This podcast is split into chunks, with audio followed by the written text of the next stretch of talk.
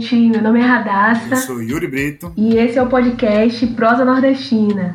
Esse podcast ele foi idealizado por dois estudantes baianos, né? Que sentem a necessidade de discutir questões políticas, jurídicas, econômicas e sociais que ecoam no Brasil. Em resumo, somos nós colocando um pouco de sotaque dessas discussões importantes que estão acontecendo no nosso país. E assim, antes de passar a palavra, eu acho importante frisar também que o, o, o Prosa Nordestina ele é um podcast independente e ele é movido pela vontade minha e do Yuri né, de compartilhar assuntos que julgamos importantes, de a vontade de estimular o debate, compartilhar informações. Então, é um desafio, né? Tocar e investir em um programa como esse, porque demanda tempo, esforço, verba, enfim. Mas, felizmente, contamos também com apoio de, de pessoas que conhecem, reconhecem o potencial desse podcast. Né? E uma delas é o Lucas Lírio, do estúdio Barra 3, que desde o princípio abraçou a ideia com a gente e está sendo ótimo também. E a outra pessoa é a Júlia de Andrade, do arroba Ontologias, é, que vem assumindo a produção de arte do podcast e está sendo também assim fora de série. Então, se esse podcast está todo bonitinho aí, é por causa dela, né? Merece todo o mérito. E é isso. Então sigam o arroba ontologias no Instagram, porque tem muito conteúdo legal. É, e sigam também o bar, arroba barra 3 podcasts. E foi vacilo meu, assim, não ter comentado sobre isso no, no programa de estreia, mas deu um desconto porque eu tô muito, tava muito nervosa e enfim, né? Mas o recado tá dado e agora é com você, Yuri. Hoje nós vamos falar de um tema que, com todo o perdão ao trocadilho, é um tema quente. Está na pauta do dia, está na boca de todo mundo. Nós estamos vendo o que é está acontecendo com o nosso país. É, nós temos um cenário de ataque ao meio ambiente, um governo cuja política de meio ambiente é a política de destruição e que não apenas através das iniciativas é, de origem estatal de mudanças no ordenamento legal, mas também é, através de incentivos né, subjetivos àqueles que praticam desmatamento e as queimadas, tem criado um cenário extremamente preocupante para o meio ambiente no nosso país. E não apenas para o meio ambiente, mas também para as pessoas que vivem nele. nele. A gente tem um cenário de é, muito recrudescimento na violência no campo, na violência contra indígenas, quilombolas, contra os movimentos de luta pela terra. E a gente não poderia deixar de falar nesse tema que é tão importante para todos nós. É, e para fazer essa discussão, a gente trouxe aqui uma pessoa muito especial que a gente gostaria de pedir que se apresentasse para vocês. Então, nossa querida Joyce Bonfim, conta para nós quem é você. Oi, gente. É, como Yuri falou, meu nome é Joyce Bonfim, sou advogada popular, estou na coordenação da Associação de Advogados e Advogadas de Trabalhadores Rurais no Estado da Bahia, que é a TR. É, a TR é uma organização popular né, de assessoria jurídica popular, é, sediada aqui no estado da Bahia, fundada desde 1982 e que atua na defesa dos povos e comunidades tra tradicionais, que atua na defesa dos assentamentos rurais, principalmente na dimensão do direito à terra e território e do combate aí às, às violações ambientais. Então, estou muito grata de ter sido convidada para participar do podcast. Espero que a gente tenha um bom evento. A gente tem hoje um, uma visibilidade muito grande é, de três biomas que estão sofrendo com os ataques né, do agronegócio. E a gente vai discutir um pouco também como isso é, tem uma origem humana, né, e não é um, simplesmente uma catástrofe ambiental que caiu do céu, mas tem aparecido muito na mídia, né, três biomas diferentes no nosso país que têm sofrido com incêndios especificamente. A gente tem o Cerrado, que a gente tem aqui na Bahia, uma parte, inclusive, do nosso estado, é, tem esse, esse bioma, né, que é totalmente diferente também da Amazônia, né, que já é um bioma de floresta de grandes árvores, né, que tem um outro perfil de umidade e que também tem sofrido com as queimadas. Isso já havia ocorrido de maneira muito intensa e já tinha havido uma, uma visibilidade para isso no ano passado também, né? Mas esse ano, talvez o que tenha mais chamado a atenção é, da mídia e da população a partir disso é o que aconteceu no Pantanal, né? Um outro bioma atingido de maneira é, muito forte pelas queimadas, as imagens é, das onças feridas, dos animais feridos pelo fogo são imagens muito fortes, né? É, e também são imagens muito fortes, depoimentos muito fortes das pessoas que perderam é, as suas casas, perderam o seu contato com, com a natureza que era provedora para essas pessoas. É, ouvi um relato de uma pessoa que disse assim: o que sobrou para nós é o rio, porque o resto pegou fogo. É, e a gente tem diferentes lugares, diferentes biomas, diferentes é, perfis geográficos que têm sofrido com problemas até muito parecidos. Né? Essa já seria uma primeira evidência de que a gente não tem um desastre ambiental que caiu do céu. Mas a gente pode discutir isso com muito mais profundidade. Então eu queria perguntar para a Joyce para a gente abrir esse debate. É, se não é uma coisa que caiu do céu, se está ligado ao agronegócio, se o fogo está ligado ao agronegócio, a gente pergunta para a Joyce: por que, que o agro é fogo? Então, gente, é, inicialmente eu queria parabenizar a vocês pela escolha do tema, né? De fato, está tá muito na ordem do dia, né? Tem muito interesse público. É, e como Yuri falou, acho que nesses últimos dois anos, é, 2019 e 2020, esse, esse processo ganhou mais evidência, né, que é do, do uso do fogo como arma, né, como arma relacionada à expulsão de trabalhadores, como arma relacionada à, à expulsão de comunidades e povos tradicionais e assentamentos rurais. Então, como eu falei, já são dois anos seguidos né, em que o fogo, e aí principalmente nos meses de agosto, setembro e outubro, é, eles ganham os noticiários né, e as redes de denúncia, tanto de ambientalistas, organizações populares, movimentos sociais, comunidades tradicionais.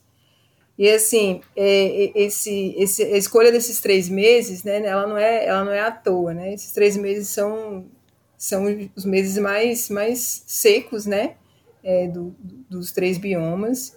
E isso faz parecer, pode, pode parecer que seja de fato um problema simplesmente da natureza, né? Um problema simplesmente ambiental e não de fato uma ação humana. Mas se a gente olha para o ano de 2019, é, essa história toda começou com o Dia do Fogo, né? Que foi o dia 10 de agosto, que foi visivelmente, né, explicitamente uma ação orquestrada por produtores rurais, provocando incêndios criminosos em diversos pontos da Amazônia. É, e aí eles eram, eram, muito explícitos em dizer que isso estava relacionado a, pro, a protesto mesmo em razão das, das fiscalizações ambientais. Né? Então, depois do dia 10 de agosto, isso se alastrou na Amazônia, né, com vários focos de incêndio. E é engraçado perceber que, que esse dia do fogo né, aconteceu justamente logo após o INPE, que é o órgão que monitora o desmatamento, né, é, ter noticiado que o número de alerta de desmatamento e degradação é, aumentou cerca de 88% no Brasil, é, se comparado ao mesmo período do, do ano passado, né, que, se, que, seria o mês de julho, na verdade. E na Amazônia, esse aumento foi mais de 270%. É, então, não, não, é à toa, assim, se a gente olha que o fogo, ele, ele, ele ganhou uma dimensão maior, né, ele, o número de, de alertas e de incêndios, ele foi logo depois da gente ter detectado um número muito expansivo de, de hectares de desmatados nesse e aí no Brasil inteiro, né, com um destaque aí para para a Amazônia. E em 2020, no mesmo período, o fogo se destaca também. E aí, além da Amazônia, também no Pantanal e também no Cerrado, né? É, e aí, nesse meio tempo, ao invés do Estado atuar para inibir as violações ambientais, o aumento do, né, inibir as violações ambientais, inibir o aumento do desmatamento, ele implementou diversas ações no sentido de flexibilizar as relações ambientais e anistiar os, os infratores, né? Então tem um processo aí grande de corte orçamentário, com troca de superintendentes dos principais órgãos que lidam com as fiscalizações ambientais, então o IBAMA, o ICMBio, e superintendentes que têm sido substituídos por militares, né, numa lógica mesmo de militarização da, da, da política e militarização da política ambiental.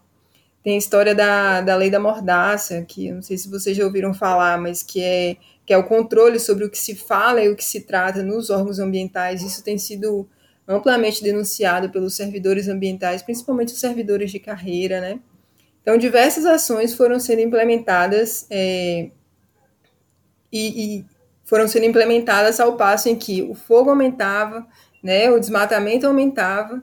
Então, o que a gente consegue identificar é a história do, do, do ciclo histórico mesmo, né, que envolve é, desmatamento, fogo, grilagem e anistia, sendo que a primeira coisa que acontece é o desmatamento, então, como eu falei, né, na véspera do Dia do Fogo de 2019, a gente tinha um amendado a processos de grilagem e a e também a e, e, entra nessa história a anistia, né, que tem relação aí com todo esse processo de flexibilização ambiental. E assim, né, a gente vai percebendo que realmente o agronegócio e o Ministério do Meio Ambiente, o governo Bolsonaro, o Ministério do Meio Ambiente não, eu chamo de Ministério da Devastação, né, porque de a, relação com o meio ambiente que tem é essa de destruir, de, devastar, de desmatar.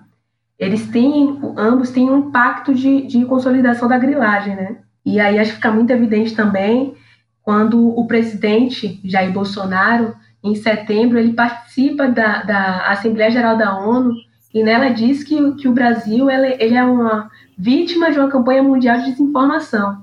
E ele novamente assume essa postura negacionista, né, e diz que as fake news elas são movidas a interesses econômicos das terras ricas do Brasil. E também assim, como se não pudesse piorar, ele ele ele diz que no caso da Amazônia, quem é ocupado pelos incêndios são os indígenas e os caboclos. É o que é um absurdo, né? Ele fala que na Amazônia não há incêndios naturais por, por sua floresta úmida.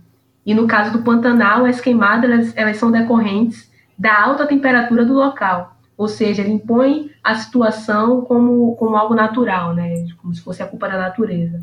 Enfim, o Bolsonaro, como sempre, ele distorce os fatos e aponta falsos culpados, seja natureza, indígenas, caboclos, enfim. Então, quando na verdade sabemos que as queimadas são culpa do agronegócio. Então é por isso que surge a pergunta, né? Por, é, é, qual é a relação do Estado com o agronegócio e como o Estado ele colabora no processo de institucionalização da grilagem. Então, isso que você falou foi é muito importante, assim, que pese Bolsonaro tenha feito todo o discurso na ONU, né, de responsabilização aí dos indígenas, dos caboclos ou da, da própria natureza, se a gente olha para o Pantanal, por exemplo, né, e, e o que aconteceu em 2020, é, foi lançado uma, uma pesquisa muito recente do ICV, que é o Instituto de Centro e Vida do Pantanal, que identificou que quase, quase 70% do, dos hectares né, que foram devastados com fogo no Pantanal tiveram origem em apenas nove focos de incêndio.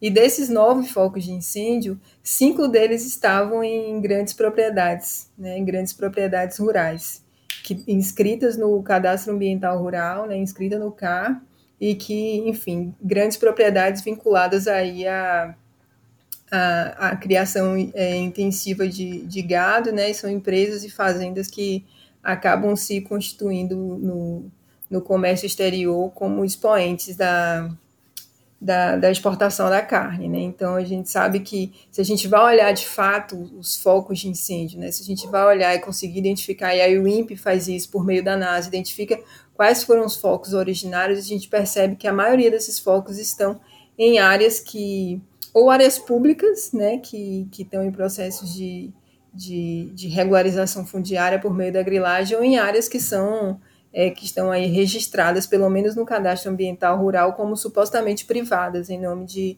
de grandes empresas do agronegócio.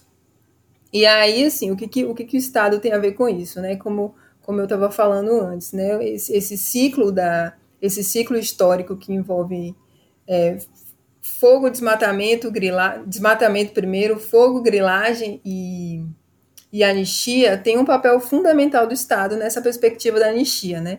além da, da, do corte orçamentário que eu falei, né, das trocas de superintendentes, o, em dezembro de 2019, o, o governo Bolsonaro editou a chamada é, medida provisória 910, que também foi conhecida como MP da grilagem, né, como a medida provisória da grilagem, que facilita o processo de regularização fundiária de terras federais é, na Amazônia Legal e fora dela.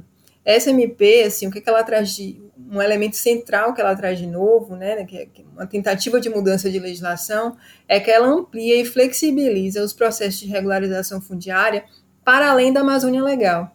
Então, assim, é engraçado, é engraçado, entre aspas, a gente perceber, por exemplo, que é, em 2019 o fogo foi né, expressivo na Amazônia, em dezembro de 2019 edita MP da grilagem, em 2020, o fogo se alastra também para os, né, ganha expressividade para os outros biomas, como Cerrado e Amazônia, e o objetivo da MP da grilagem é justamente facilitar os processos de regularização fundiária e de, de regularização da grilagem em áreas fora da Amazônia, né?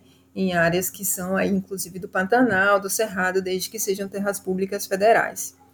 É, então, além disso, também, assim, né, além da MP, o, o, governo federal tem editado outras legislações também que acabam corroborando com essa, com essa facilitação da grilagem, como, por exemplo, o PL 191 de 2020, que tem como objetivo, é um projeto de lei, né, que foi pensado e, e, e levado à Câmara dos Deputados, ainda está em votação, ainda está em trâmite, né? mas que foi levado e, e para a Câmara dos Deputados pelo governo federal e que tem como objetivo liberar a mineração em terras indígenas. A gente tem a publicação da Instrução Normativa número 9 da FUNAI, que autoriza a certificação de propriedades particulares em terras indígenas ainda não homologadas. É, o, ministro de Bolsonaro fez aquela fala clássica, né, que precisava aproveitar a pandemia para para deixar, para deixar não, para fazer a boiada passar, né, e garantir a flexibilização ambiental. Você tem também nesse processo né, a extinção de diversos conselhos ambientais e alterações graves no Conselho Nacional é, de Meio Ambiente, o CONAMA, que acaba também diminuindo o processo de controle, controle social e participação popular e diminuindo a perspectiva de fiscalização mesmo na, no, na, em relação à, gestão ambiental, né, a gestão dos territórios. Então, assim, todas essas ações acabam corroborando para para flexibilização ambiental e para facilitação da grilagem, porque como eu falei, é, como eu falei, a gente o, o, esse ciclo, né, esse ciclo histórico, ele envolve tanto, tanto o desmatamento, o fogo e a grilagem, porque, é, como eu disse também, o, o não sei se vocês já ouviram falar, mas existe uma, uma, uma frase que foi cunhada aí por, por um pesquisador, é, Maurício Torres, o nome dele, que diz assim: o dono é quem desmata, né? Então é como se, se, o, se o desmatamento, e aí necessariamente alinhado ao fogo, ele, ele é, um, é um instrumento para consolidar uma determinada área, para consolidar, para como é que a gente diz? É, é é consolidar mesmo, né? Para dizer aquilo é meu, então para dizer o que é meu, então necessariamente eu preciso desmatar, eu preciso comprovar que aquilo está na minha posse, está na minha área, né? Então o desmatamento ele é utilizado para isso e o Estado acaba corroborando com o desmatamento, corroborando com a grilagem à medida que flexibiliza a legislação ambiental e à medida que cria outras legislações também é, voltadas para para facilitar os processos de grilagem. É como se ele fosse marcando o território, né? É, como se ele fosse marcando o território. Então, assim, ele, ele, ele desmata, né? Pra, ele cerca, né? Ele faz o cercamento, ele desmata. Então, aquilo ali é como se aquela ideia de que é, Cerrado em pé, né? Amazônia em pé, como se não fosse de ninguém, como se não tivesse uso social. Para ter uso social, para eu comprovar que é meu, aquilo precisa estar necessariamente desmatado. Então, o desmatamento acaba sendo é a expressão pública de que aquela área é de alguém, né? Então ela está sendo utilizada. Então, se ela está abandonada ou se ela é uma terra pública não ocupada, o que vai ter lá é vegetação nativa. Mas se ela é uma terra cercada, se ela é uma terra que está desmatada, então necessariamente é como se tivesse um dono, né? Então por isso que vem a expressão o dono é o dono é quem desmata essa coisa chama bastante, chamou bastante a minha atenção assim na, na sua fala, Joyce, esse duplo caráter da, do fogo, né? É, não sei quem está ouvindo se já passou por alguma experiência desse tipo, mas o fogo ele é assim, ele, ele é muito impressionante, assim, né? Quando você passa por uma área que está sofrendo uma queimada, você sente uma coisa assim no, no, no, fundo de você mesmo muito forte. Eu já tive três oportunidades diferentes, né? É, uma na Bahia, é, uma em Brasília e uma em Goiás. Ah, na Bahia foi há uns anos atrás, quando teve uma queimada muito grande na Chapada Diamantina. Né? E aí, passando de ônibus pela região ali, você sentia o calor do fogo em você e você não entendia porque o fogo estava muito longe. Só que ele era muito grande. E é uma coisa que gera um impacto muito forte assim do ponto de vista visual, do ponto de vista é, é, simbólico, do, do sentimento de quem está passando por aquilo também. Em Goiás também é muito parecido. Em Brasília, a experiência maior que eu tive foi com a fumaça, né? Esse, esses meses de setembro é, é uma coisa horrorosa, assim. Você está dentro de casa e você sufoca com, com o cheiro da fumaça que vem da queimada. E isso não parece ser uma coisa ignorada nessas queimadas. Né? A gente muitas vezes é, fica se perguntando como é que alguém faz uma coisa tão horrível dessa.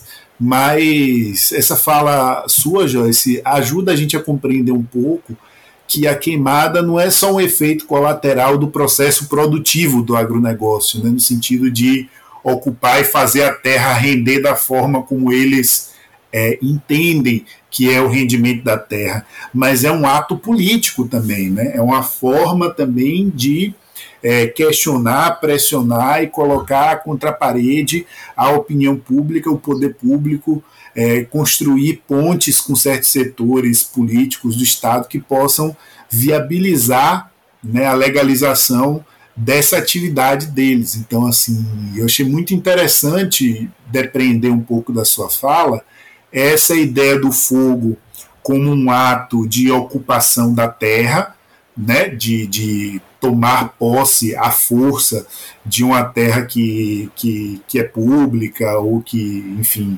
não é daquela pessoa necessariamente, ou mesmo que seja, é, mas também como um ato político, como uma forma de chamar atenção e puxar essa demanda para o centro da agenda é, pública de um Estado que hoje é governado né, por alguém que tem é, muita afinidade com esse grupo.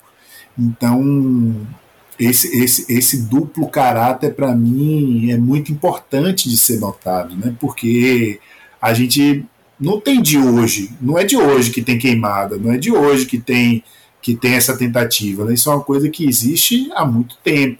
Mas me parece, eu queria que você falasse um pouco sobre isso, me parece que nos dois últimos anos é, há uma ofensiva política no sentido de é, disputar a, a, a agenda da opinião pública, e ao contrário do que possa parecer, o fogo não é só uma coisa que gera a indignação de quem acha que está errado, mas é também uma forma de normalizar a devastação, de fazer as pessoas verem que todo dia tem alguma coisa pegando fogo e a vida continua, e ao mesmo tempo né, gerar caldo e gerar força social mesmo para ajudar a empurrar o projeto de devastação que é conduzido pelo Estado e especialmente por esse governo. Né?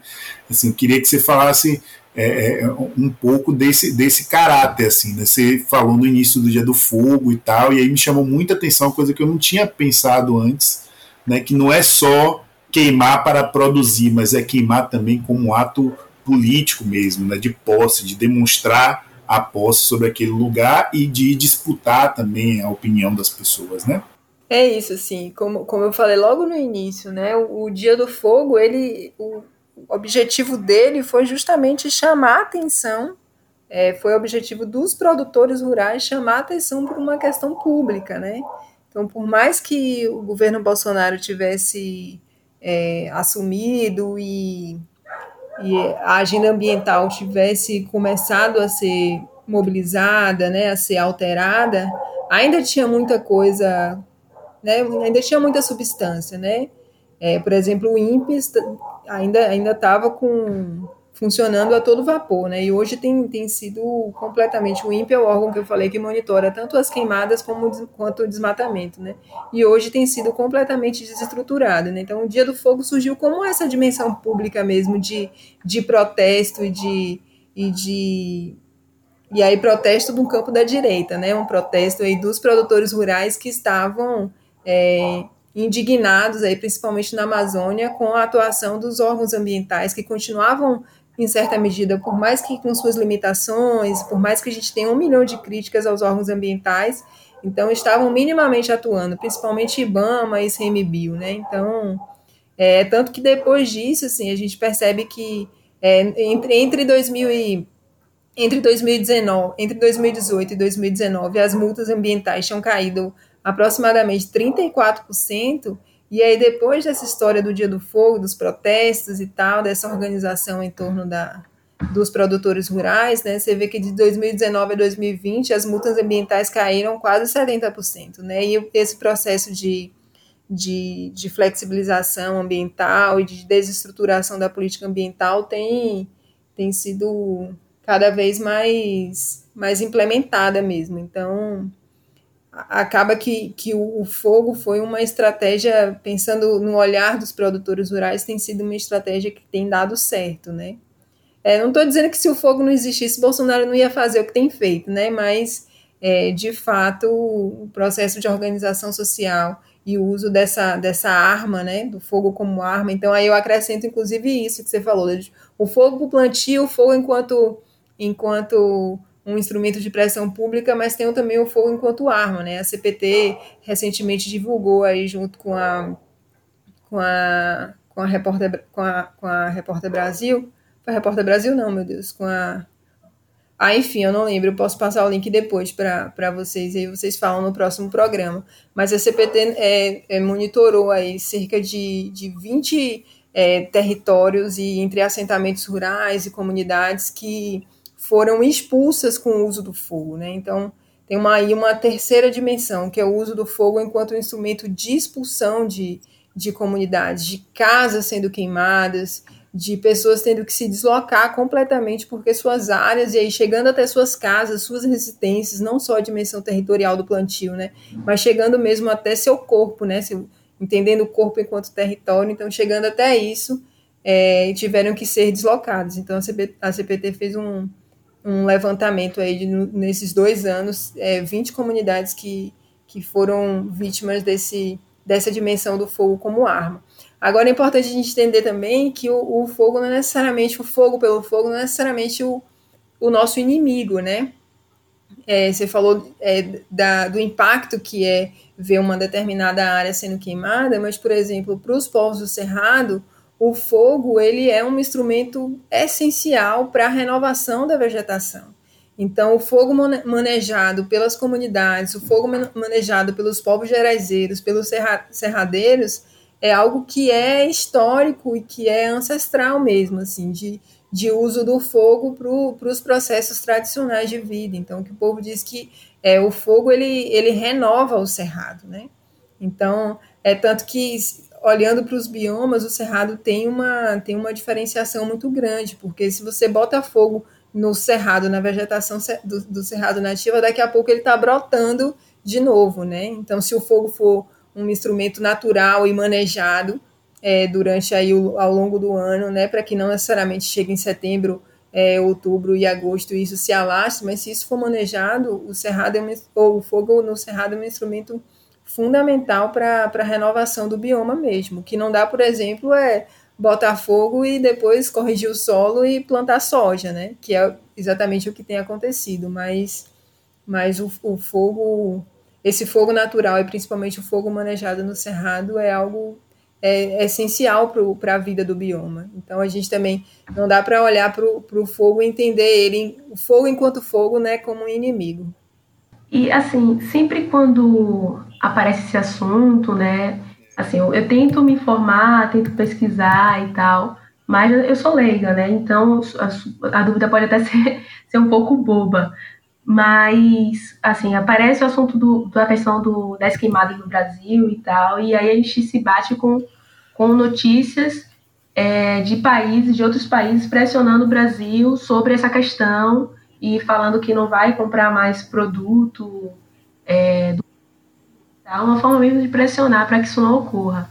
E aí eu fico me perguntando, porque aparenta assim de primeiro momento, no primeiro momento, que essa, essa, essa atitude até é negativa, inclusive, para o agronegócio também, sabe? Não sei se é uma forma mais imediata e tal, mas é a impressão que fica, assim, de, no primeiro momento. Pô, por que eles estão fazendo isso se o interesse não é vender e a galera não tá falando que não vai comprar? Então, por que vocês continuam, sabe?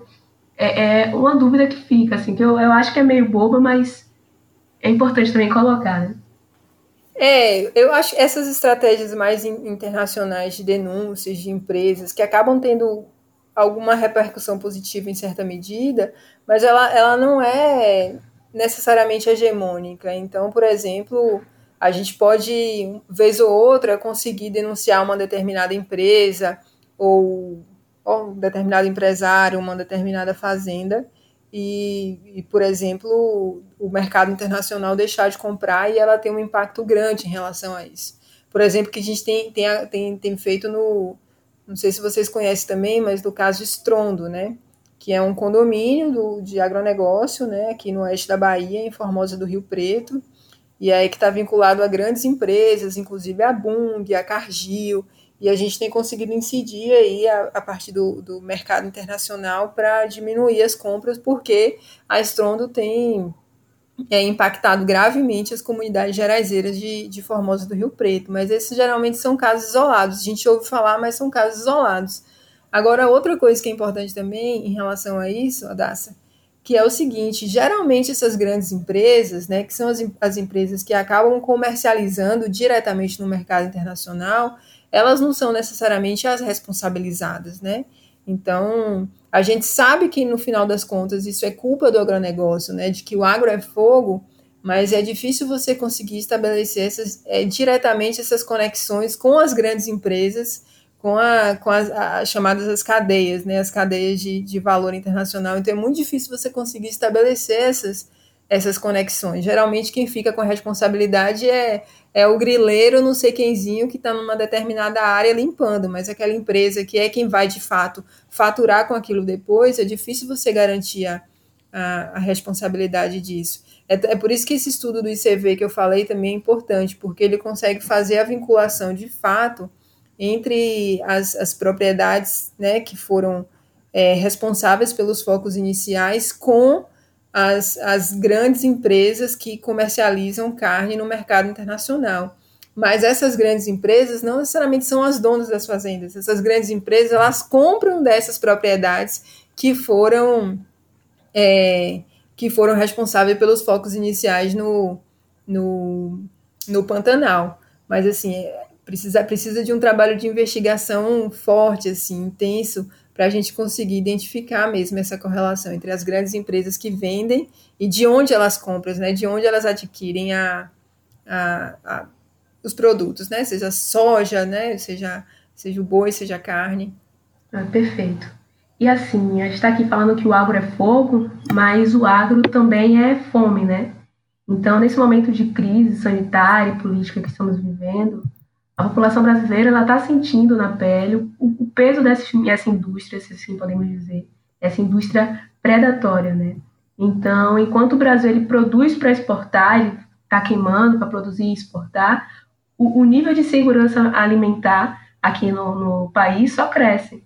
Então, eu queria saber, né, é, qual é a relação das commodities agrícolas e a insegurança alimentar no Brasil e o que é a soberania alimentar e como o modelo de é, o modelo agroexportador ataca ela. Então, assim, você até usou um termo, né, que, que os movimentos sociais acabam não utilizando muito, né, que é a segurança alimentar, que é um termo cunhado pela, pela FAO, né. É, eles fazem, os movimentos sociais que fazem esse debate da produção, principalmente o MPA, né, os movimentos que, que atua também em torno, que MPA é o Movimento dos Pequenos Agricultores, né, que atua em torno da agroecologia, faz a diferenciação entre soberania alimentar e, e segurança alimentar, né, entendendo a soberania, que a soberania tem a ver com a autodeterminação, né, é, que vai muito além do direito de se alimentar, que seria essa dimensão da segurança alimentar, né, é, então ele fala que é o direito dos povos a definir suas próprias políticas e estratégias tanto de produção quanto de consumo, de distribuição, de como é, o direito à alimentação deve ser implementado. Então, tem, tem muito mais a ver com essa história da autodeterminação e da, da soberania mesmo do que necessariamente com a ideia de que é necessário se alimentar. Então, para entender isso que você falou, acho que, que, que eu acho que um exemplo bom para a gente compreender foi o que aconteceu agora em 2020 com o arroz, né? É, por que, que, por que, que na alta do arroz o MST co conseguiu manter o preço do seu arroz orgânico, né? Produzido principalmente aqui no sul do Brasil, né? na região do Rio Grande do Sul e tal. É, então, assim, por que, por que, que teve essa alta do arroz, né? Então, então, você vai no mercado, por exemplo, você vê que você tem uma limitação, você não pode comprar mercados que são 3, 4 quilos de arroz, né? Por que, que teve essa alta do arroz? Isso necessariamente tem a ver com esse, com esse modelo mesmo de, de, de produção e de exportação das, das commodities agrícolas e dos alimentos, né? Então, se, se você está é, tá focado na produção de soja, na produção de milho, na produção de algodão, porque isso é o que é o que é, o que é o commodity, é o que é o interesse internacional, então você deixa de produzir os alimentos que, que vão para a nossa mesa, né? O arroz, o feijão. Então você acaba priorizando essa, essa, essa outra produção em relação à, à produção de fato de alimentos.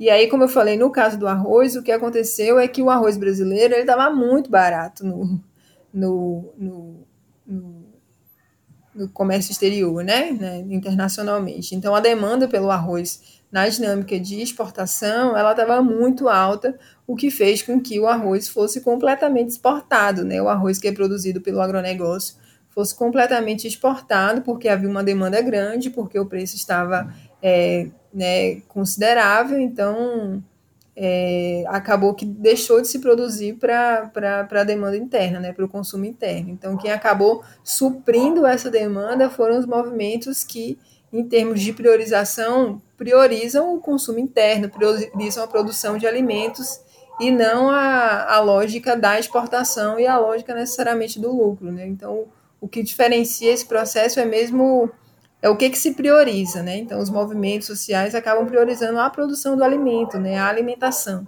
E o, o, os representantes, as empresas, os produtores rurais acabam priorizando a lógica mesmo comercial, né? Então, é por isso que, se for mais interessante exportar, eu vou exportar e dane-se o, o mercado interno, né? E dane-se que a gente vai ter um arroz custando é, 6, 7 reais o quilo, né? Então, isso não, não interessa, porque o que interessa é é garantir uma, uma, uma boa exportação. E aí a gente também não tem no âmbito institucional regulações fortes para isso, né? Para garantir, por exemplo, que você tem um limite da exportação, é, para garantir que você é, consiga taxar a exportação de forma a, a, a inibir esse interesse, né? Garantir que os produtos sejam é, produzidos para o nosso consumo interno.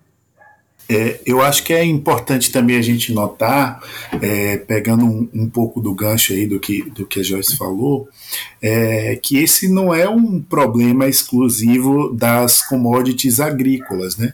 O nosso país, infelizmente, ele tem uma dinâmica de desvalorização, né, de, de falta de prioridade no mercado interno de consumo e da produção voltada para a exportação, sobretudo de matérias primárias, né, de, de produtos primários, então produtos que não estão processados, produtos que não estão é, não passaram por um processo de beneficiamento.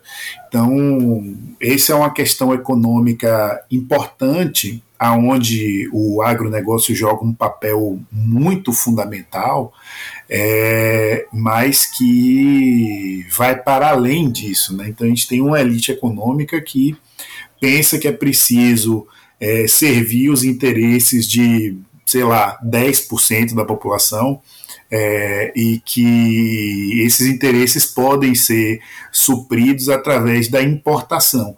E essa importação ela é paga com uma super exportação de produtos primários. Né? Então, a gente tem um país onde é, é, a taxação, inclusive, de artigos é, de consumo de, de alto padrão é menor, às vezes, do que de produtos que são mais básicos. Né? Então, essa é uma pauta é, que vale a pena ser discutida não apenas na questão agrícola, mas também da gente pensar enquanto um projeto de país que a gente acredite, né, que possa constituir é, esse tema da soberania, aqui no caso da soberania alimentar, mas uma questão de soberania nacional em geral. Né? A gente tem muitos ataques né, a qualquer política que vise é, valorizar a produção nacional de, de, de conteúdo voltado para o mercado interno. Né? No, no, no volta e meia a gente ouve desde essa própria questão do, do, do, dos produtos agrícolas até, é, sei lá, plataforma de petróleo, que o pessoal fala que construir no Brasil é jogar dinheiro fora, que é melhor importar. Né? Então acho que esse tema é, é, um tema muito importante e é um tema que chega direto na mesa da população, né? É, é, é uma coisa assim assustadora quando a gente percebe o que é que está acontecendo com os alimentos no Brasil. E que eu queria também chamar a atenção para outras duas coisas que, que são importantes para entender isso. Né? Uma a questão do dólar, né, como um produto comercializado no exterior ele é comercializado em dólar, um dólar mais alto é, favorece né, a, a, a, exportação e, a, e a, o comércio exterior, né, e, e desfavorece, por outro lado, também a, o processo de importação, que se torna mais cara. E um outro elemento importante é o desmonte de políticas públicas que visavam justamente acolchoar né, a população é, dos impactos dessas mudanças no mercado. Né? Então, você tinha políticas aonde, é, em momentos que você tinha safras muito altas, que você tinha a produção grande de alimentos, né, o governo federal tinha uma política de abastecimento para poder você ter ali uma reserva para momentos aonde a safra fosse mais baixa, ou momentos onde a exportação aumentasse muito em relação né, a venda no mercado interno. E esse desmonte dessas políticas também tem parte. Né? Então, é, é muito importante a gente debater isso de que é, essa questão do preço dos alimentos não é uma questão ocasional, não é uma flutuação natural do mercado, uma coisa assim que acontece, é da vida, é assim mesmo. Muito, vejo muitos economistas liberais, muitos não, né? Alguns é, economistas liberais que chegam a dizer assim: o arroz está alto, come outra coisa, como se essa outra coisa existisse, inclusive, né? E enquanto isso, a gente não tem políticas de abastecimento, políticas né, que você constrói ali alguma reserva de grãos, de alimentos que possam é, servir em momentos de maior necessidade. Né? Então, esse desmonte de políticas públicas é uma coisa que eu queria muito é, chamar a atenção. É, e perceber que, assim como no caso da fiscalização ambiental, também tem aí uma intencionalidade, né? Sim, concordo com, com, contigo bastante, né? Não é à toa, por exemplo, que a, a exportação dos grãos, né? Soja, milho, é, algodão herbáceo também foi recorde, né? Nesse, nesse período da, da pandemia, né? que na verdade é o setor que acaba, acaba ganhando mesmo com essa lógica de desenvolvimento que você, descreveu aí, que é baseado, fundamentado na, naquela história da reprimarização mesmo da economia, né? Da economia produzindo produtos primários, né, com baixo valor agregado é, e com foco absolutamente voltado para o mercado exterior. E aí, sobre essa história das políticas públicas, eu acho que é, acrescentando um pouco ao que você falou, eu acho que o desmonte central da, que acaba impactando para essa dimensão da, da não garantia da, da soberania alimentar é o desmonte da política de reforma agrária mesmo, né? da política de é, garantia dos assentamentos dos assentamentos rurais e da, do desmonte também da, da política de regularização fundiária voltada para as comunidades tradicionais que são né, os assentamentos, as comunidades que são de fato quem acaba invertendo um pouco essa lógica de desenvolvimento né, e garantindo é, de fato a, a produção de, de alimentos no Brasil. Né? Então, como eu falei, não é à toa que o, que o, que o MST conseguiu manter o preço do, o preço do arroz, enquanto é, os, os, os, agronegociantes, né, os, os, grandes expoentes do agronegócio estavam né, com o preço lá, lá em cima. Né? Então, o que a gente vem percebendo.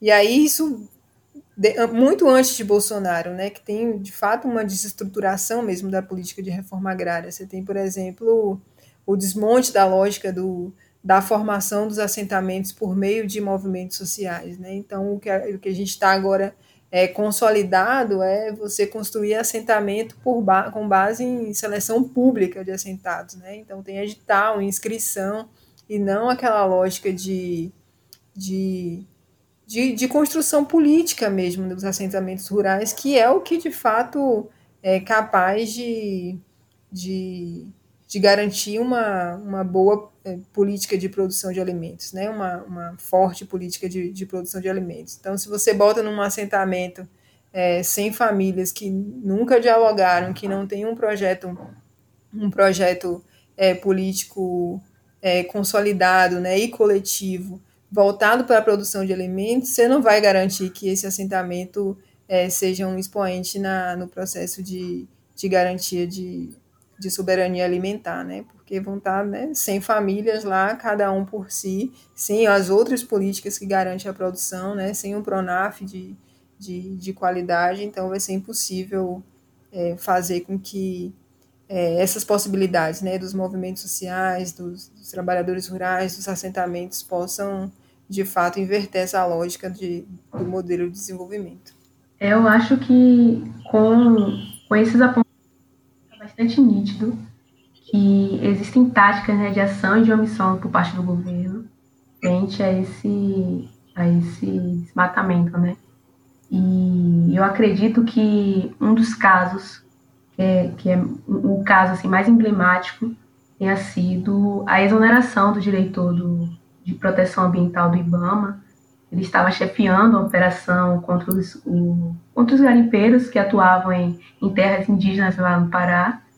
E o Ricardo Salles, né, que é o ministro da, da Devastação, ele substituiu o, o, cara pelo, pelo coronel da Polícia Militar de São Paulo, o Olímpio Ferreira Magalhães. É, e aí a gente vê uma militarização dos órgãos também, né? Inclusive, o Ministério Público Federal ele abriu investigação sobre o caso, sobre a exoneração. E isso sem contar o enfraquecimento também, né?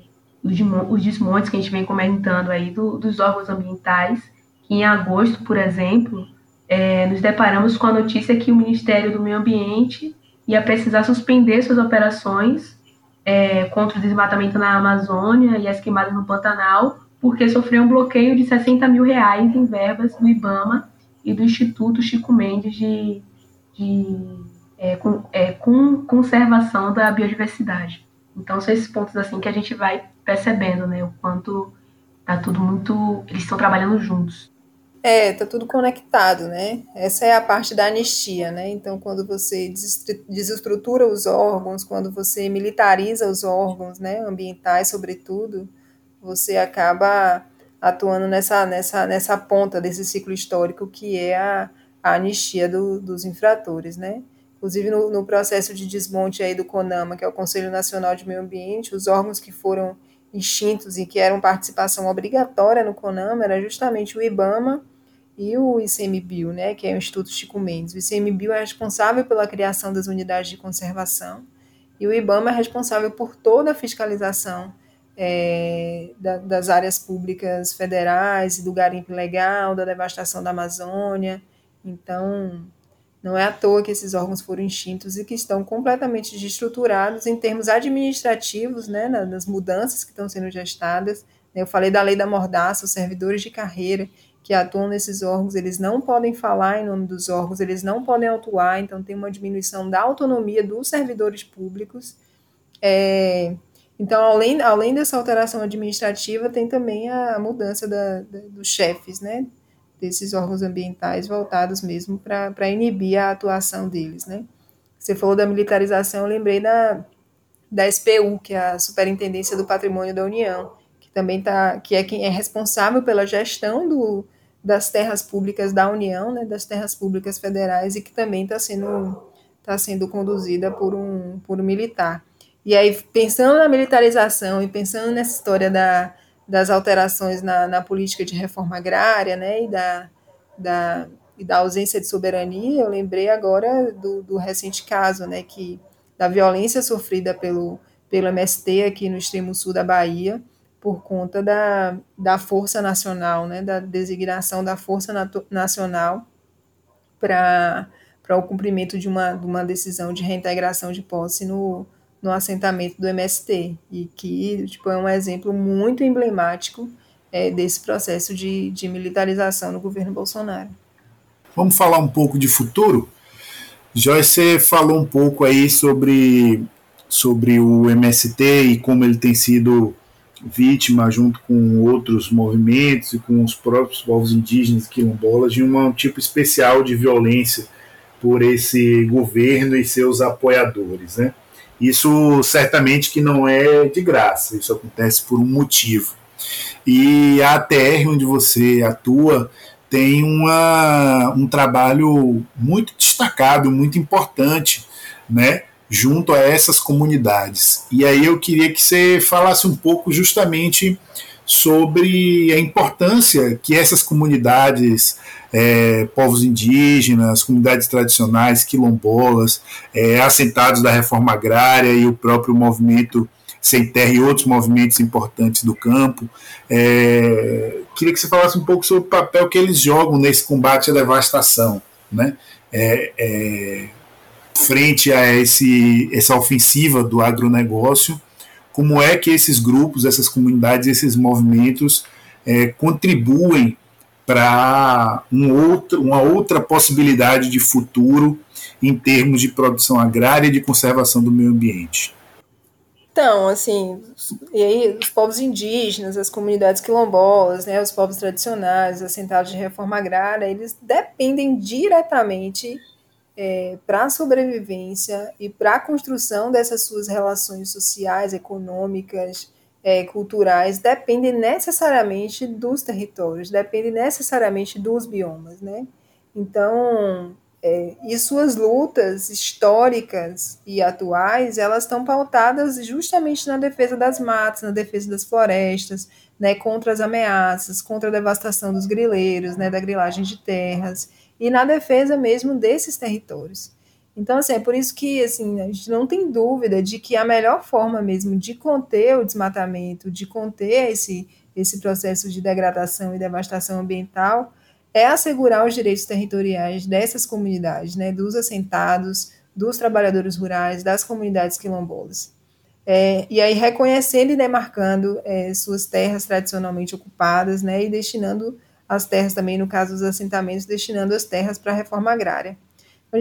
A gente, diz que não, não é difícil estabelecer essa conexão, sabe? Qualquer mapa, é, qualquer cartografia, se você pega uma imagem de satélite, é muito fácil comprovar que os territórios tradicionais, que os territórios onde estão esses povos do campo, são os territórios mais, é, mais preservados, né? Então, assim, hoje as imagens de satélite, a tecnologia nos ajuda nessa perspectiva, né? Então, você vê que os, os, pega os territórios indígenas que são é, demarcados, os territórios indígenas que são protegidos pelos, pelos povos, né? Os territórios quilombolas são essas áreas as mais preservadas. Então, o que a gente diz é para conter esse processo, o melhor remédio é, garantir os territórios tradicionais, garantir os assentamentos de reforma agrária. É a única forma da gente conseguir minimamente conter esse processo de devastação. Não é de graça, né? Bolsonaro ter falado que o fogo era culpa dos indígenas, não é por acaso, é justamente uma tentativa de atacar essa posição, né?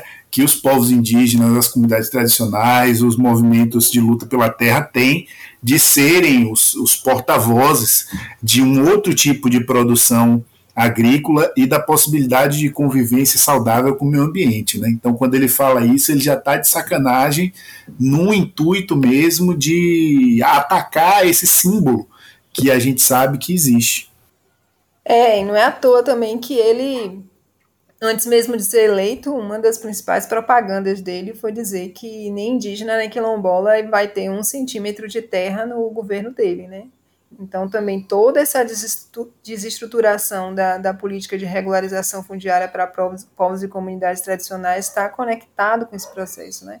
Como eu falei no início, teve a edição da instrução número 9 da FUNAI, é, instrução normativa número 9 da FUNAI, que possibilitou aí que ou, as propriedades particulares, os fazendeiros, né, os, os grandes proprietários pudessem se apossar, e aí por meio do cadastro ambiental rural, pudessem inscrever os territórios indígenas ainda não homologados é, como se territórios seus fossem. Então, é uma, uma política muito bem estruturada, né? Então, talvez naquele ciclo lá histórico que eu venho falando desde o início, a gente tenha que incluir esse processo aí de, de de, de desestruturação também da política de regularização fundiária para, para as comunidades tradicionais, né? Porque é um fator essencial nessa, nessa, nesse jogo. Massa, Joyce. E para finalizar, né, a gente quer saber como tem sido a atuação da ATR nesse contexto de ataques ao meio ambiente, aos camponeses e aos povos e comunidades tradicionais, né? Conta pra gente. Então, a TR é, é, como eu falei, uma associação de advogados né, e advogadas. Então, a gente atua fundamentalmente na assessoria jurídica popular às, às comunidades né, tradicionais. Então, é acompanhando processos judiciais, fazendo processos de formação. Então, a gente está na defesa mesmo dos territórios. Nosso objetivo central, assim, pensa na, na, na, na meta da TR hoje, né, na atualidade, é garantir o máximo de de hectares possível, o máximo de área possível nas mãos das, das comunidades tradicionais e dos, e dos trabalhadores rurais. É, esse é o nosso objetivo. E para isso a gente atua né, na perspectiva de incidência política e jurídica, realização de denúncias, é, na, na construção de pesquisas. A gente fez uma, lançou um estudo muito recentemente agora também, chamado Legalizando o Ilegal, que que é focado no Matopiba, né, que é a área de expansão da, da fronteira agrícola nos estados do Maranhão, Tocantins, Piauí e Bahia, e que a gente analisa aí é, as legislações fundiárias que tratam sobre terras públicas devolutas, é, de modo a apresentar o caminho histórico que essas legislações percorreram, identificar as fragilidades institucionais que contribuem para o agravamento da, da grilagem aí nesse, nesse território e a gente entendeu que esse instrumento foi um instrumento muito importante para a gente conseguir, de fato, é, visibilizar esse processo de, de expansão da fronteira e como a grilagem e o desmatamento está necessariamente conectado com isso, como a institucionalidade tem se movimentado para garantir a flexibilização, né? E esse é um instrumento também, assim, essa pesquisa no final dela, a gente traz diversas recomendações que a gente almeja que essas recomendações sejam utilizadas aí por movimentos sociais, por comunidades, mesmo como instrumentos de, de incidência para a gente conter esse processo. Então é isso, a Terra está nas redes, né? Então esse estudo ele está no nosso site, que é www.atrba.org.br, no nosso Instagram também, atrba, arroba né? No Facebook também, atrba. A gente está lá, então além desse material, tem outros materiais, tem um pouco do, do resumo da nossa, da nossa atuação. Joyce, você falou um pouco sobre esse recente ataque do governo federal aí ao, ao, ao movimento Sem Terra ali no extremo sul da Bahia. É, antes da gente finalizar, você pode só comentar um pouquinho, porque às vezes é, o pessoal que não é da Bahia tal não tem não, não, não, não acompanhou tão de perto e tal, comentar e falar um pouco sobre como foi o processo e, e como foi a, a resolução desse conflito? Então, eu não acompanhei ele até o, até o final, né? Mas, assim, é um assentamento do, do MST no município de, de Prado, se eu não me engano, é, em que o próprio INCRA, é, ele requisitou, aí, em articulação com o governo federal, ele requisitou a, a presença da Força Nacional para retirar os, os atuais assentados do movimento que estão vinculados ao MST, porque é, nessa mudança de legislação que houve, né, o INCRA estava recadastrando as famílias, né, esses assentados que moram lá são assentados que estão lá há muito tempo, que fizeram um processo de, de acampamento e de luta pela terra, mas o INCRA resolveu recadastrar novas famílias com base nessa lógica de seleção pública então, o objetivo dessa, dessa incidência aí com a Força Nacional foi retirar os, os líderes do MST, as principais lideranças do MST, que deveriam ser assentadas, mas o INCRA estava na concepção de que deveria ser feito por meio de, de seleção pública, né?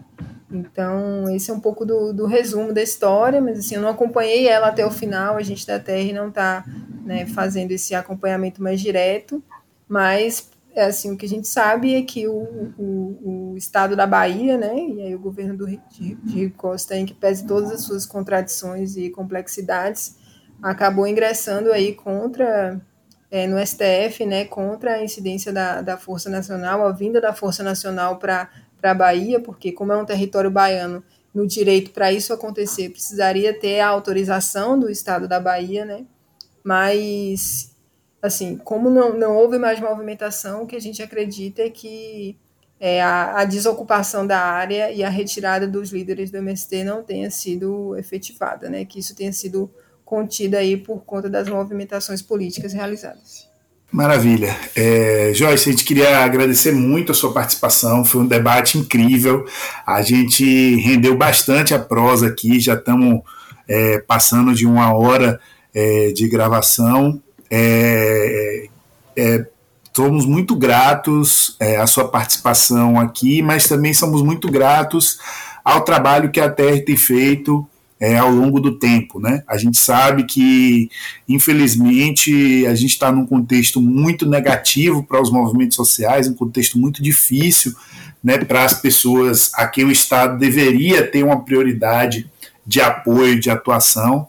É, mas a gente acredita que essa a saída para essa situação só pode acontecer se a gente tiver também o povo organizado. Né? A gente sabe que a ATR é uma instituição que tem há muito tempo, é uma organização que há muito tempo tem é, apoiado e contribuído é, na luta dessa população que se organiza para resistir e se organiza para conquistar. Né? Esse caso é, que a gente acontece, que aconteceu no sul da Bahia, ele infelizmente não é uma exceção, é uma regra. Isso é o Estado atacando essas comunidades tem sido uma coisa absolutamente frequente e a gente precisa se cuidar e precisa atuar em todos os frontes, né? na organização popular, política, social e também na frente jurídica. É muito importante ter pessoas é, da área com o compromisso que a TR tem. Então a gente queria caminhar para a finalização.